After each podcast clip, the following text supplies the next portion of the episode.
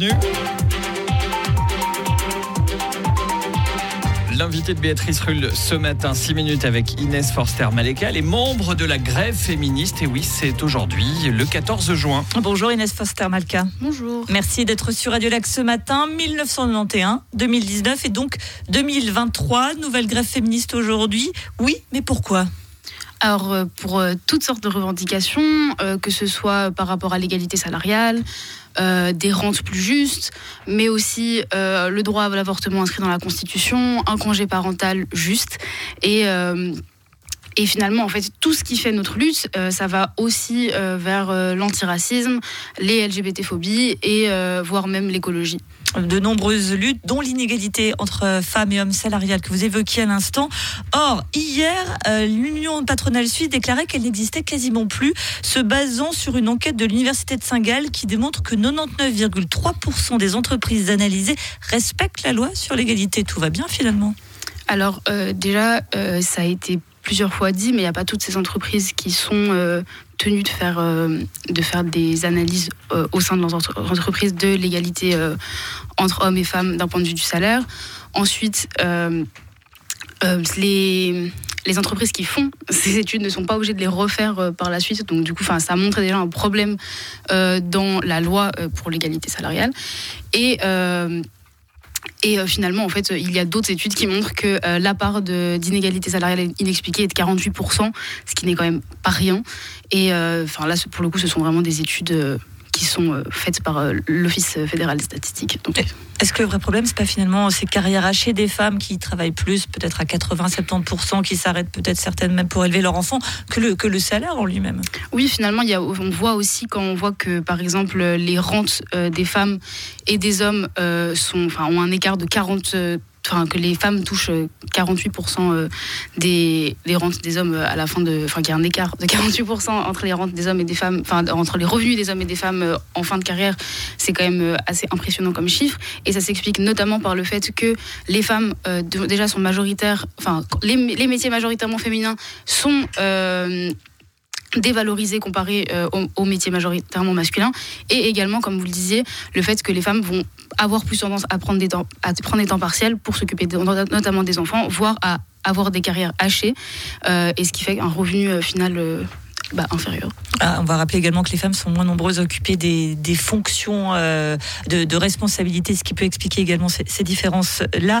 Euh, on disait, on a la troisième édition de la grève nationale en Suisse, trois éditions en, un peu plus de 30 ans. Cela veut donc dire clairement que les deux premières n'ont pas permis de faire avancer grand-chose. En quoi finalement cette grève féministe, elle serait différente Inès Foster-Malka, à part marcher toutes ensemble sous le soleil, pas de Saint-Tropez mais de Genève? Euh, alors déjà, ça montre, euh, je pense, la colère, le ras-le-bol général euh, des personnes qui vont manifester devant l'inaction politique, parce que effectivement, malheureusement, peu de choses ont changé. Il y a quand même des choses qui ont changé et on est très heureuse de voir que en fait, notre lutte porte quand même ses fruits. Après, il y a effectivement eu des reculs, notamment sur AVS 21.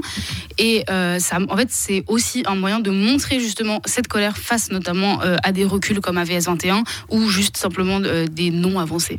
AVS 21, on va rappeler que c'est ce recul de l'âge de départ en retraite des femmes à 65 ans qui a été accepté dernièrement par le Parlement. cette grève féministe, justement, comme il y a 4 ans, elle a lieu l'année des élections fédérales. C'est quand même pas un hasard.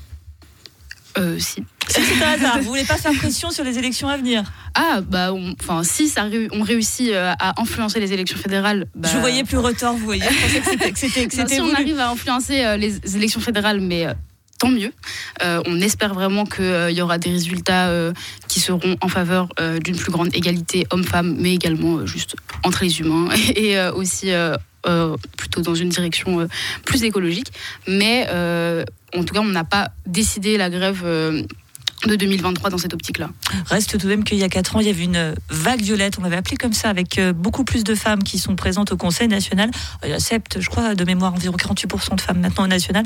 Bon, dans les faits, ça n'a pas changé grand-chose non plus pour les textes euh, qui, ont, qui ont été votés. Hein. Bah, malheureusement, on a quand Elles même. sont pas très efficaces. on a quand même toujours une, euh, une majorité de droite.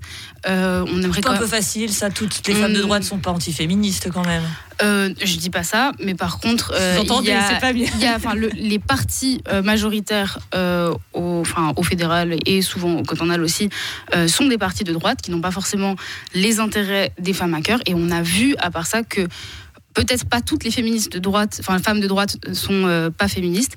Par contre, euh, on a vu clairement qu'il y en a qui font passer euh, effectivement les valeurs de leur parti avant des valeurs féministes ou en tout cas avant des causes qui sont qui seraient en faveur des femmes, notamment avec AVS 21 où il y a quand même une très très grande Enfin, une immense part euh, de la droite qui était euh, pour cette euh, réforme qui en fait était extrêmement négative pour les femmes. Donc oui, il y a quand même un problème de solidarité féminine, on va dire, au sein, enfin, du côté des femmes de droite. Juste pour terminer, un mot sur la, la sémantique. Avant, on parlait de la grève des femmes. Maintenant, on parle des grèves féministes, c'est-à-dire que, que les hommes sont les bienvenus alors? Ça veut surtout, enfin, c'est surtout pour une question, une question d'inclusivité.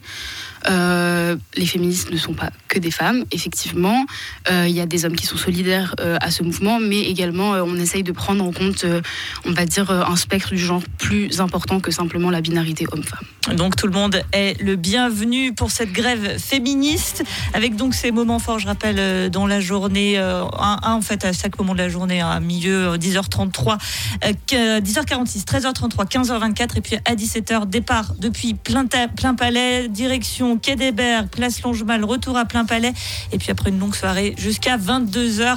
Bref, il y en a pour tous les goûts et surtout en violet. Merci beaucoup Inès Forster Merci à vous. d'avoir été sur Radio Lac ce matin. Et une interview à retrouver bien sûr dès à présent sur toutes les plateformes de podcast et sur radiolac.ca.